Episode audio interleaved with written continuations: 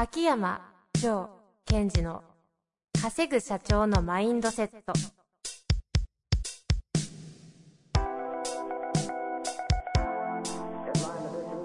なぜ一流の経営者たちはぶつかる壁を次々と越えられるのか。そこに隠されたマインドの正体。ポッドキャスト「稼ぐ社長のマインドセット」は上場企業から中小企業まで。エグゼクティブコーチングトレーナーとして人材開発を行ってきた秋山城賢治が経営や人生で役立つマインドの本質について分かりやすく解説しますこんにちは、遠藤和樹です。秋山城賢治の稼ぐ社長のマインドセット。秋山先生、本日もよろしくお願いいたします。はい。よろしくお願いします。さあ、今日もですね、前回に続きまして、化け物ゲストですね。化け物ゲスト。いや、だって前回の話、あれ、いいんですか？何がですか？もうなんか二人で宇宙旅行みたいなとこ行っちゃって、タイムマシン乗ったかのような感覚でしたけど、普通ね、もうちょっとこうビジネスで活かすためにはこうやったら稼ぐ、稼ぐ社長のマインドセットなんですから、こうやったら稼げるとかあると思ったらね、なんかもう、動物ですしとか始まって。まあそんなそんなでですね、今回も、またですね、メディアトレーナー、ボーカルディレクターの中西健太郎さんにお越しいただいております。中西さん、よろしくお願いいたします。よろしくお願いします。あのですね、もう、はい。せっかく本も出てですよ、うん声の作り方って言ってるのに、声の作り方の話なんて一個もなかったと。はい。でもこれはいいんじゃないかと思うんですよ。なので、もうお二人でやりたい方でやっていこうと。はい。って思うんですが、うん。一個だけ私からちょっとテーマがありまして、はい。よく秋山ワールドではですね、秋山先生は自分のこう、体のステートとか、はい、はい。まあよ、よく言う目標みたいな言葉で、こう、アウトカムっていう言葉とか、ビジョンとかいう言葉を使ったりして、はいこのリスナーの方はよく聞いてるんですけども、はい、はい。結局人をどう魅了するかっていうところに終点を魅了するって言葉をよく使われる。ということと、中西先生がおっしゃっていたこの表現うんっ。ていう言葉がなんかこう同じように聞こえたりするので、うんなんかこう、上ワールドからするとですよ、うん。この表現というものは一体かどういうふうに翻訳できるのかみたいなところから、あとは宇宙旅行に行っていただきたいなと。はい。そうです。あの、私、中西さんのトレーニングを受けてるときに、いろんなこうびっくりしたことは数々あるんですが、その中の一つには、表現っていう言葉を改めて説明してもらったときに、こうびっくりしたのを今思い出しました。ほうほう。僕どんなこと言いましたっけ？えっと、まあ、多くの場合表現っていうのは、なんか、側をどうやってはい。作るか、お顔をどう作るかとか、はい、身振り手振りをどう作るか、はい。それが表現なんだはい。っていうふうに思ってる方が多かったし、私も一部思ってたけども、うん。うん。えっと、中西さんは、いや、ジョーさん、表現っていうのは、内側にあるエネルギーを、まあ、どうやって外に表出するかですよ、と。だって、あの、表現っていう感じそうじゃないですか、みたいな。はい、はい、はい。あれはすごいこう新鮮でしたね。ああ、そうですか。ありがとうございます。あれはこうどういう感覚っていうか、どういう、うん、意味というか雰囲気でこうお話しされてるんですか？僕、その、物事って本質はとってもシンプルだと思うんですよね。で、あの、表現なんてすごくシンプルな言葉で、えー、かつすごく本質を捉えてるなと思うんですけれども、表に表すじゃないですか。うん。だから、あの、皆さん表現するときに結構作ろうとするんですよね。うん一生懸命え自分の感情を作ろうとしたりとか、あとは、こう、一生懸命ストーリーを作って、それを、まあ、作ったように演じようみたいなね、うんうん風にされるんですけど、僕は、それは気持ち悪いと思うんですよ。なんかその、下手な役者が演技してるみたいな感じで気持ち悪くって、で、えっ、と、表現というのは、そのまま表に表すですよね。だから、うん生まれ出なきゃいけないと思うんです。内側にあるものが、表に現れて生まれ出てくる。だから絶対に作ってはいけないっていうのが僕は表現の本質だと思っていますえ。っと、今すごい大事なポイントで、はいもう一回言ってください。あの、はいリスナーの方に伝えたいんですね。はい、はい。つまり表現とは、はい。表現は生まれ出てくるっていうことですね。内側から生まれ出てきて、それが表に現れるところまで責任を持つ。要は、表に現れなければゼロですよって。いくら優しさがあったとしても、表現としては表に現れなきゃゼロなんですよね。そっかそっか。ということは、はいえ前提としては、まず内側にその何かがあること。はい。でそして、えそれがきちんと表まで表すことはいの責任を取っていくということが表現。そうです、そうです。んだから、まずはその人に、ちゃんと表現をするものがあるっていうことを作るっていうことですね。それは、時には人間を作ることでもあるでしょうし、その人の価値観を作ることでもありますよね。だから、その軸をまずしっかりと作らない限りはうん、強い表現は生まれません。ただ、難しいのは、軸を作ったとしても、今度、表に現れるテクニックがなければ、それが、えー生まれ出てくることができないわけですね。そうですよね。はい。だからその、表に、あ内側にあるものが表に生まれ出てくるのを助けてあげるためのテクニックうんです。うんうん。でも皆さんテクニックでなんとかこう明るくしようとか、はい。なんかエネルギーを上げていこうとかって、無理やりやるから、なんかこう、見ててぎこちない感じになってしまうんですよね。そうですよね。その、側と中のちぐはぐ感を感じちゃうときってありますよね。ありますあります。で、それ怖いのは人間は、その、外側と内側が違ってちぐはぐだと、あの、警戒反応を持つんですよ。うんうん。っていうのは、あ、この人言ってることと中身違うよな、うん危ないかもしれない。なんか気持ち悪いなって。だからその気持ち悪いなっていうのは、人間の防御反応なんですよ。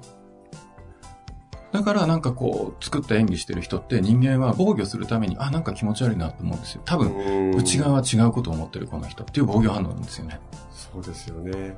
ですから、あの、面白いのは、その、表現する人、表現する側は、まずはい内側に芯を持って、はいそれをちゃんと適切に表に表すってことをやらなくちゃいけないじゃないですか。はい。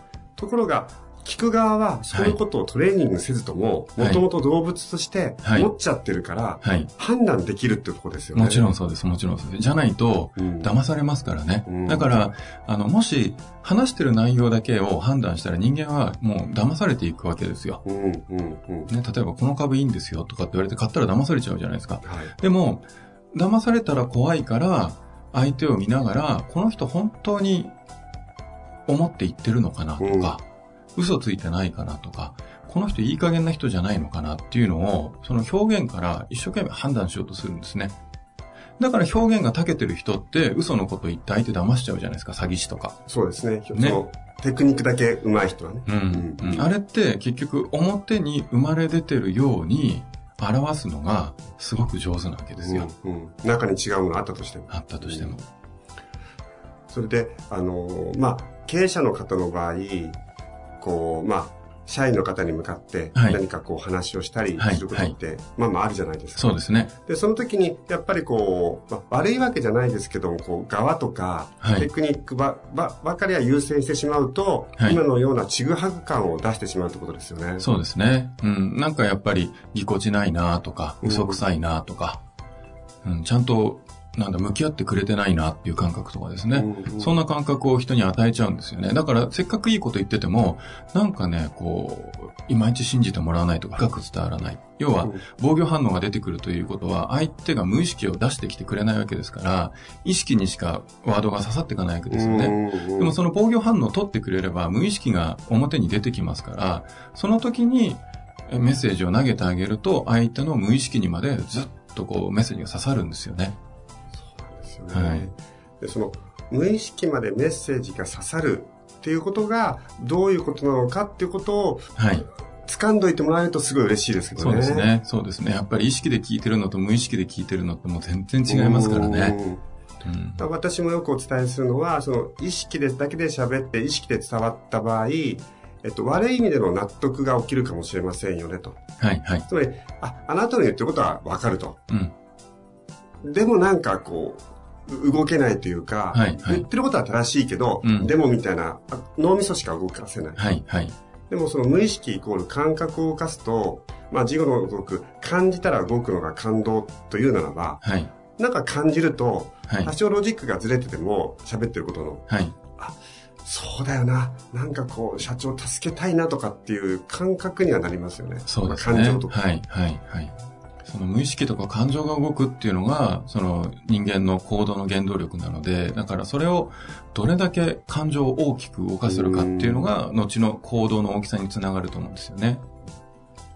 その時にやっぱりこう、表だけとか、なんとかこう、ガチガチガチガチししてしまう方には、私は、こう、そもそもそれを伝えたいアウトカムは何ですかってお聞きすることがあるんですね。はい。うんその、喋ることで何したいんですか？はい、はい。例えば、こう、スタッフをどういう状態にしてあげたいのかってことを、こう、聞くことによって、内側にあるものを探ったりする、思い出してもらうんですけども、はい、はい。中西さん的に、まあそういう方がいるとするのは、どんなこうアドバイスをしていくんですかね？やっ。ぱりその、ジョーさんと同じところでお話しするのであれば、僕はやっぱりその、ジョーさんアウトカムっておっしゃったけども、僕多分行動のゴールって言ってるのが、うんうんほぼほぼ同じ定義だと思うんですけれども、その、プレゼンテーションとかをするということはですよ、ビジネスにおいては何かしらの相手の行動が欲しいから、うん。プレゼンテーションするわけですよね。うんうん例えば、投資をしてほしいとか、うんうん商品を買ってほしいとか、時には社員社員のこうモチベーションが上がってほしいとかね。だからそこの行動のゴールというのがはっきりしない限りは、こう、何を表現するか、どう表現するかっていう回が出てこないわけですよ。だけど、皆さんとりあえず話し始めちゃうとかっていうのがね、結構あって、だからまず行動のゴールというのをはっきりとさせる。そして、じゃあ、その行動を呼ぶためには、どんな感情が動けば、相手のですよ。ね、相手のどんな感情を動かせば、その人が望んだ行動をしてくれるのかという感情のゴールを探すんですよね。でその感情のゴールが生まれるように、我々がその相手の方に表現をしていく。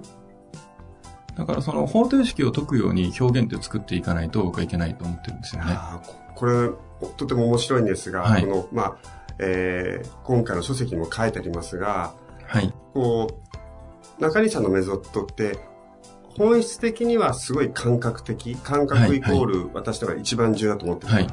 ただ、それを今みたいに方程式を解くようにっていう、まあ、ステップとか、はい順番でも、はい。なんと、作ってくれてるから、すごいやりやすいですよね。あありがとうごそのざいます。感覚さえ入っていけば。ありがとうございます。で、その、結局、よく社長さんが、えー、プレゼンをします。部下の前でお話をします。はい。で、そのアウトカムは何ですか？はい。何したいんですか？信頼得たいんですと。信頼を得たいんです。信頼を得たい。はい。で、その時にその行動のゴールという、言うならば、じゃあ、あなたは部下がしん喋った結果、信頼したってどうやってわかるんですかと。うん。うん。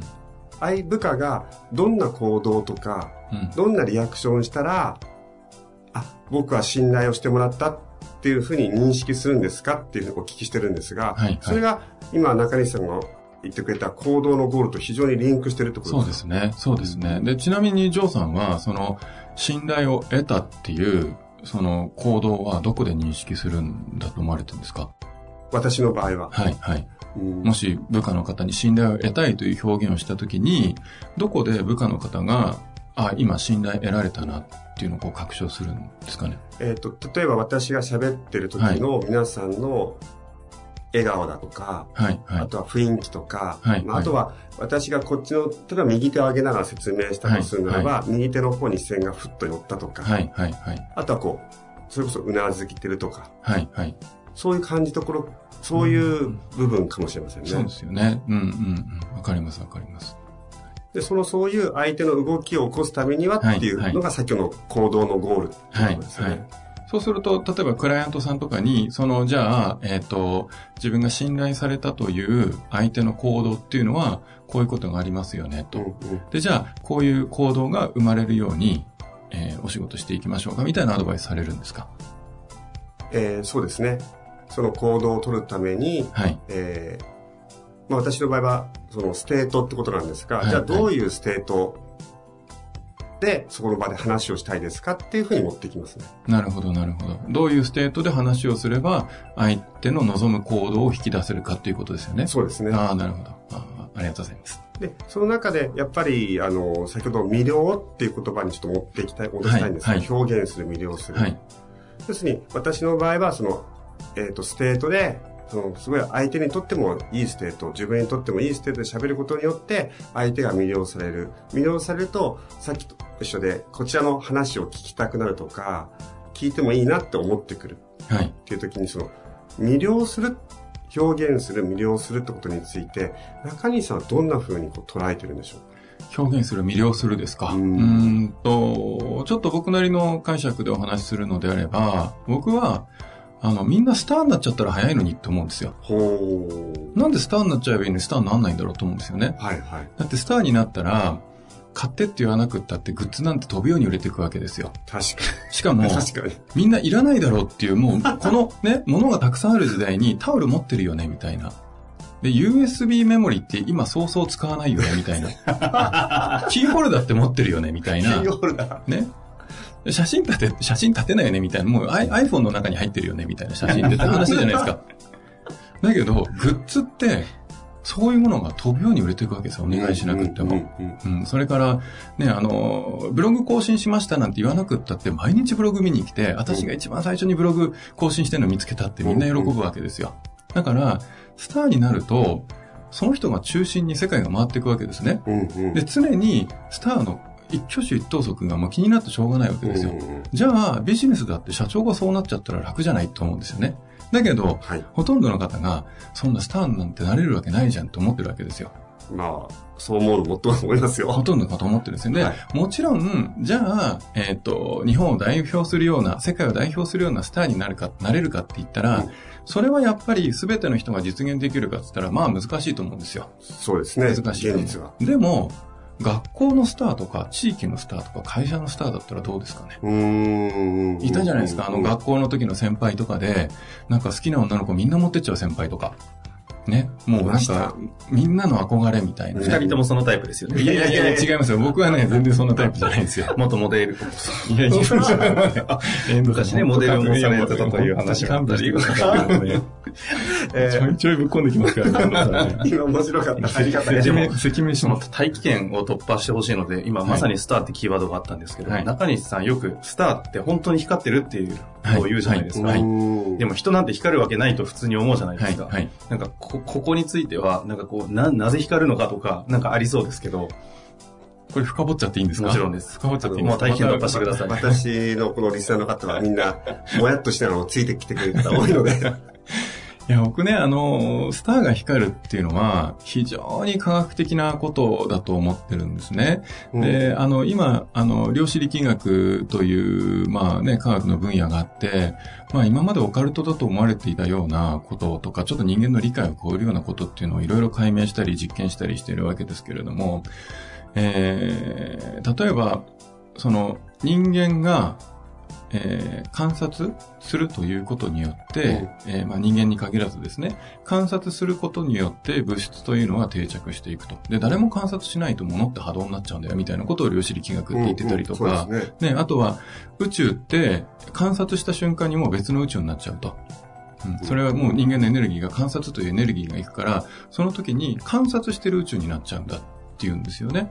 で、まあそんなね、あの、ちょっと理解を超えるような発表してるわけですけれども、だから要はそのエネルギーというのは思うということとか観察するということによって、えー十分形状が変わっていくっていうことを考えられるわけですね。で、人間それぞれいますけれども、自分が強く光っていると思ったりとか、もしくは人の観察がその人に対して強くたくさん集まってくるということは、確実にその人の粒子の形状を変えてると思うんですよ。だからスターだと、下手すると億単位で目が観察が来るわけですね。億単位の観察が来るわけですよ。で、それってどれだけのエネルギーを持ってるかということで、うんじゃあ、えっ、と、粒子の形状が変わるのであれば、ある人は、えー黒い布よのように光を吸い取ってしまうような粒子の形状であったりとか、ある人はなんかガラスのようにね、こう、鏡のように光を強く反射するという粒子の形状があるっていうことは、僕はこれ科学的に十分、あの、考えられる話だと思ってるんですね。だから、スターというのは、その粒子の形状が変わって、えー強く光を、人間は光光はしないですからね、うんその光が当たって跳ね返してるわけですね。で、それを網膜が、えー認識して認識して、はい人間は物質を見てるわけじゃなくて光を見てるわけですよね。だから、スターは強く光が返ってくるから、すごく光って見える。だから実際僕は光ってるんだと思うんですね。僕やっぱりその仕事の現場にいるとすごく便利なのは、スターって光ってるから、あれあの人どこ行ったかなってそのね、大きい会場なんかで探してもパッて見つけられるんですよ。背がちっちゃい人でもああいたいたいた全然光の強さが違うんですよね。もう E イコール MC 上ですよね。その相対性理論的に。まあそうですね。その質,、質量っていうんですか、はいはい、質量みたいなものって、人間は人間じゃないですか。はいはい。あんま大きくならなそうですけど。はい。もう本当おっしゃる通りで、その本当アインシュタインって僕天才だなと思うんですけどね、その質量ってじゃあ変わんないのかっていうと、その人間っていうのは、例えばその、電子とかがね、あの、ぐるぐるぐるぐる大きな半径で回ってるわけですよね。で、と考えると、じゃあ、僕と今この真ん前にあるマイクと机というのは、えー、こう、エネルギーが干渉し合ってるわけじゃないですか。はい、電子がぶつかり合って干渉し合ってるわけですよね。そうすると、じゃあ、自分と物質の境目ってどこだろうっていう話になってくるわけですね。で、大きな目で見ると、なかなか自分と物質の境目っていうのが、マクロな視点で見ると見えなくなってくるわけですよ。じゃあ、自分がどう認識するかによって質量を変えられると思うんですね。だから、オーラとかって言われる正体も、例えば、ね、み、皆さん大竹忍さんってすごく背が小さいんだけども、えー、すごい大きい方だと思ってるんですよ。で、実際にお会いするとこんなに小さかったのってびっくりするわけですね。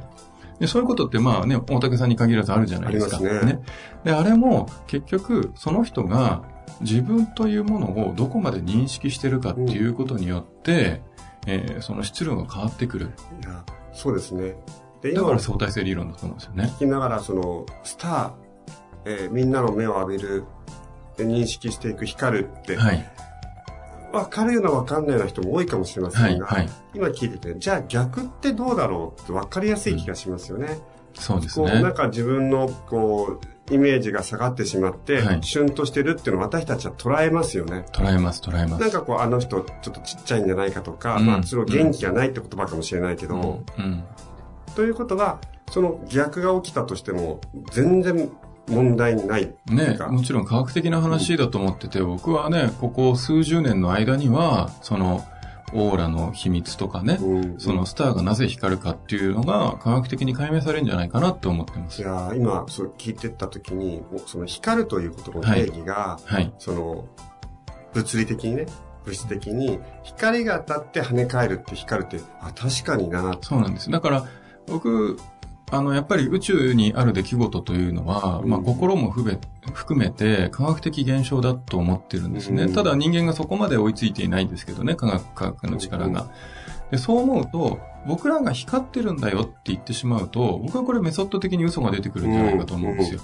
だけど、我々は光が当たって、その光を跳ね返して相手の網膜に自分を届けてるわけですから、だから、その、僕のメソッドの中でね、天のカーテンを開けてなんていうのがあって、書籍の中にも書かせていただいてるんですけど、あれも天のカーテンを開けることによって、ね、自分の上に太陽が光ってて、その光が自分に当たって強く跳ね返してキラキラしてると思ってくださいと。それがあなたのスター性を上げるために役立ちますよっていうの。は、それすごく科学的なつもりでお話ししてるんですよね。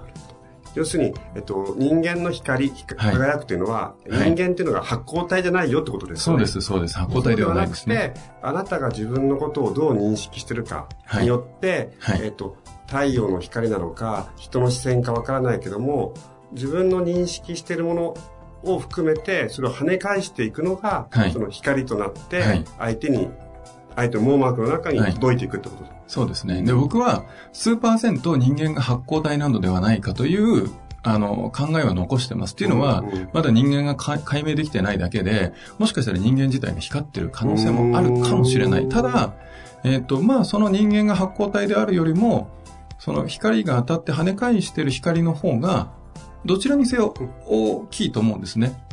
うん。でも、どっかでね、発光体なんじゃないかなっていうような、魂が光ってるっていう可能性もあるんじゃないかなと思って、僕は自分自身も光ってるし、光も跳ね返してるぞっていう二重の意味を感じてるんですけど、ただ、そこまでは確証を持てないので、まだ皆さんご指導するときにはね、あの、いい加減なことは言えないので、光跳ね返してるって言ってるんですけど、もしかしたら、ね、人間は発光体っていう可能性もゼロではないんじゃないかなと思ってますね。この抽象的なお話がね、どこまですごいかはいろんな切り口でお伝えしたいところなんですけど、あるエピソードとしては、あの、北海道で一緒に中西さんと森本ひとりさんとはい。カラオケに行った時にですね、いやなんかあの森本さんが何を言うのか、うんうん中西さんって歌うまいんすか？いや、元オペラ歌手だぞと。いう方に、うまいんすか？っていうんで、ぬくっと立ち上がった中西さんがですね、うんうん。マイクを取った瞬間に、その、いた、その、いわゆる、あの、元プロ野球選手のあのバーだったんですけど、うん全部が固まるっていうね。静まり返るんですよ。すごすぎて。場を制圧するって、こういう次元を言うんだなと。その後森本さんはぴょんぴょんジャンプしてましたけど、そういう意味ではない形での、静かな、さーっと波が引いたような、あの静けさを起こす。というのもありますし、まあ、実際にはね、あの、本当に著名人の方で言うと、元、あの、コロプラの千葉さんとか、うんあの、弁護士 .com で有名な元江さんっていうあの上場企業の社長さんだったり、あの、アナウンサーでいうと、フジテレビの方はかかなりの多くをお教えされていて、そうですね。佐々木陽子さんとかね、はい。最近の若い方だと、江波大二郎さんとかもですかね、はい。い。ろいろご指導されているというような実態もある上で、この宇宙の話があったんで、現実と宇宙がちょっと繋がったかなと。そうですね、はい。そのふわふわしてるっていうことだけじゃなくて、えそのうん、それをまあ現実のビジネスまで中西メソッドを使ってそういう方が本当に活躍してるってことですよねえ。実際にそういう世の中でいうビジネスだったり、うんそのテレビ業界でいうスターの人たちに、やっぱ通ずるメソッドなんでしょうね。これは普通の人が習ったら多分、吹っ飛びますよ。中西さん、エネルギーでかすぎるので怖いですからね。私もあの一番最初お会いした時、あの、はい覚えてますもん。あの、渋谷のね、はいポルトガル料理屋さんでね。なんか、あ行きましたね。行きましたよ。行きましたね。すごい。土砂降りの中。そう、土砂降りの中。そうだそうだ、土砂降りだったんですよね。で、ほら、私もこういう、まあ、なんていうの、顔の作りしてるから、濃いめのね。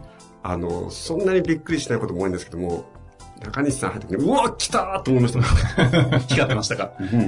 でで、あのーまあ、皆さんも、なんだ書籍か何かの LP かなんかで、中西さんのこう、はいプロフィール写真、はい。あ、中西健太郎で調べていただくと出てきますね。いや、あれ、光ってますよ。あありがとうございます。写真すらも。それはあのいやあれ物理的にどういう説明すればいいかわかりいや、ません。あれね、皆さん見てください。面白い。とんでもないです。あの、僕が担当してるアーティストたちはもっともっと100倍、1000倍、1万倍光ってますからね、本当ね。まあでも本当にそうなんでしょうね。それで、あのーその、光ってるとか、そう、スターっていうと、多くの方が、なんかこう、なんだろう、えー自分のルックスがとか、うん。あと自分はその暗くてとかっていう風に捉えちゃう方もいると思うんですが、それはどういう風に考えていけばいいんでしょうね？もしね、その、こ、こ、こがね、今日、今日の場がみんなで宇宙旅行してるってテーマでしたら、あの、ルックスなんて誤差なんですよ。ほだってエネルギーのレベルで言ったら、めう。中西さんなんですね。ルックスなんか、誤差。いいな、これ。中西節出ましたね。はい。目がどうか、どこについてるか、鼻がどこについてるかなんていうのは、そんなもん誤差でしかないとまあ思うね大体同じところについてますね。みんな同じところについてますからね。はいで、時代によって、ルックスの価値観なんて変わっちゃうわけですから、うん例えば眉毛剃ってる時代の方がいいっていうのもあれば、ね、その太ってる方が豊かさをね、象徴できて、あの、いいっていう時代もあれば、これだけ飽食の時代になってると、ね、痩せてる方が管理できてるからかっこいいってなったりとかっていう、もう時代によっても全然価値観って変わっちゃうんですよね。だからそれよりも、その、えー、ルックスじゃなくって、本当にその命がどう光り輝いてるかっていうのを外側に表せるかっていう。だから、ね、ねあの、お笑い芸人の方たちなんて、必ずしもかっこよくなくったってすごい素敵に見えるじゃないですか。確かにそうですね。ね、だから、やっぱりそれは彼らが、その、お笑いというものに真摯に取り組んで、自分がそこにエネルギーをね、消化させ、で、人の前で輝いているから、彼らはエネルギー体として、その、生命として強いから、もう遺伝子を残したくなるわけですよね。ああいう強い遺伝子は、あの人間が継承していこうと。ね。次の時代を作っていくために、あの遺伝子を残していった方が、人間がね、より地球で、あの、種の定着保存できるんじゃないかっていうふうに、えー、こう目が行くんじゃないかと思うんですよ。で、結果として、まあ、モテる、モテない話があるとするならば、はいはいまあモテるというか、まあ、魅了される、うんみんなが、こう、目が行くってことが起きてる。そうですね。はい。モテるっていうのも、要は、ね、人間はやっぱり種の保存とか定着をしなきゃいけないわけだから、女の人があの遺伝子を残した方が人間種が、ね、うん種が残っていくだろうなって判断すれば、そうすればやっぱり選んでくれるでしょうね。うんだから女の人って結構ルックスだけじゃなくて、こう本質的に男の人判断していくじゃないですか。そうですね。ねそうすると、まあ、経営者の方も一緒ですよね。その、さっき、あ前回か、話し合ったように、このリーダーに、こう、ついていくかどうかっていう時に、はい、はい。その寝踏みじゃないけども、その生命の強さだとか、まあ、覚悟の強さかもしれませんけども、はいそういうものを常にキャッチしてるってことでしょうね。そうでしょうね。自分たちがこの人についてっていいんだろうかっていう問いをね、あの、必ずしていると思いますよ。ということはやっぱり、まずその経営者の方が、今自分の奥底で、こう、感じてるもの、はい世の中をどうしたいのかとか、自分のビジネスをどうしたいのかってことを、すごい強く強く感じて、それがナチュラルに自然に表に出していく責任を持っていく。はい。でそのことで、えー相手を魅了し、はいえー相手の行動を変化させていくってことがすごい重要になってきそうですね。そうですね。で、最終的にそれをアウトプットする技術というのはうん最低限持ってた方がいいと思います。うんそのトレーニングっていうのは、僕はやっぱり、あの、もっと日本全体でね、例えば学校レベルから教育としてね。い、や、本当そうですよね。うん。その、もちろん役者さんになるわけじゃないですから、そん。な高度な技術は積む必要ないですけれども、でもやっぱり最低限のアウトプットする技術持ってないと誤解されるじゃないですか。うん。あの人い、ね、本当はいい人なのにっていうね、もったいないですよね。なんかすごくね、そういうの悲しいですよね。うん。まあそういうね、テクニックみたいなお話は、今日は結構こう宇宙の話でしたけども、はい。書籍の方のダイヤモンドさんの方にね、はい具体的にやり方とか、さっき天のカーテンをとかいう話もありましたけど、そういう内容もすべてね、盛り込んでありますのでね、ぜひちょっと読んでいただいて、練習とかもできるメソッドも書いてありまいや、すので。これすごい、あの、丁寧に書いてありますよね。ありがとうございます。それね、あの、ダイヤモンドの編集の柴田さんっていう方がいらっしゃってですね、その方が、そう、あの、素敵な方なんですけれども、えー本当に優秀な方でね、あの、僕が持ってるメソッドをですね、あの、読読者さんに分かりやすいように構成してくださって、うん。うん、それで、まあ一生懸命それからライティングしたわけですけれども、そのライティング前に非常に柴田さんがね、あの、素晴らしい、あの、構成と編集をしてくださったので、もう本当に、あの、感謝してるんですけどね。すごいですよね。このわか、もう分かるようで分からない中西先生を、よくここまで、すよくここまで落としたと。僕はもう僕がね、あの油断して話すとこうなっちゃいますからね、そうそうそうみたいにね。もう飲んだ日にはね、飛んでっちゃいますからね。でもそれをね、あの、柴田さんが中西さん、それじゃ分かりにくいそうなんですよ。そういう編集者はありがたいです、本当に。もうね、本当に編集者さんで本はできますねい。やー、その通りですね。プロデューサーあってのこの書籍ですので、うんぜひね、皆さん興味ある方一度お手に取っていただきたいですね。声とかまあ表現についてはすごい皆さんにお伝えしてるし、私もすごい強調したいとこだし、まあ、中西さん的にはこう世の中の人がっていう思いはありますが、まあ私のこのポッドキャストにおいては、まずは私のリスナーの方が この、その声っていうものを武器にしてもらいたいなっていう気持ちは本当に強く持ってるので、まあこの本を、えーぜひ皆さん、なんだろう、自分の武器を一つ鍛えていくという意味では参考にしてもらえたらすごい面白いなと思います。秋山メソッドとも非常に近いものがありますからね、どこかでコラボセミナーとかもできたりしたら面白いですよね。そうですねはい。最後にですね、このリスナーの方々、経営者、はいビジネスパーソンが非常に多いんですけれども、はい中西さんの方から皆さんにちょっとメッセージをいただけたら、はいもう日本国民のためにぐらいの規模で全然か構いませんので。そうですね。やっぱり、あのー今、社会が資本主義である以上は、やっぱりこう、ビジネスというものが社会を引っ張っていると思うんですね。で、例えば、こう、ジョーさんに興味を持つ方ですからね、すごく本質的で、えーリーダーであったり、これからリーダーになっていく方が多いんだと思います。だから、きっと、真にはね、とっても魅力を持ってらっしゃる方たちばかりだと思うんですよね。だからこそ、こう、どう表現をして、えー社会に伝えていくのか、より良い未来を、えー作っていくのかっていうところに、えーフォーカスを当てていただいてですね、で、思いっきり輝いて、こう、素晴らしいエネルギーで表現をしてですね、こう、みんなで一緒に素晴らしい世界作っていけたらいいなと思っています。美しい言葉をね、いただいたところで、今日のところは終わりたいと思います。またね、何か機会ありましたら、ぜひ、はい止めに来ていただけたらなと思います。というわけで、メディアトレーナー、ボーカルディレクターの中西先生でした。中西さん、秋山先生、ありがとうございました。ありがとうございました。ありがとうございました。本日の番組はいかがでしたか？番組では秋山城賢治への質問を受け付けております。ウェブ検索で秋山城と入力し、検索結果に出てくるオフィシャルウェブサイトにアクセス。その中のポッドキャストのバナーから質問フォームにご入力ください。また、オフィシャルウェブサイトでは無料メルマガも配信中です。ぜひ遊びに来てくださいね。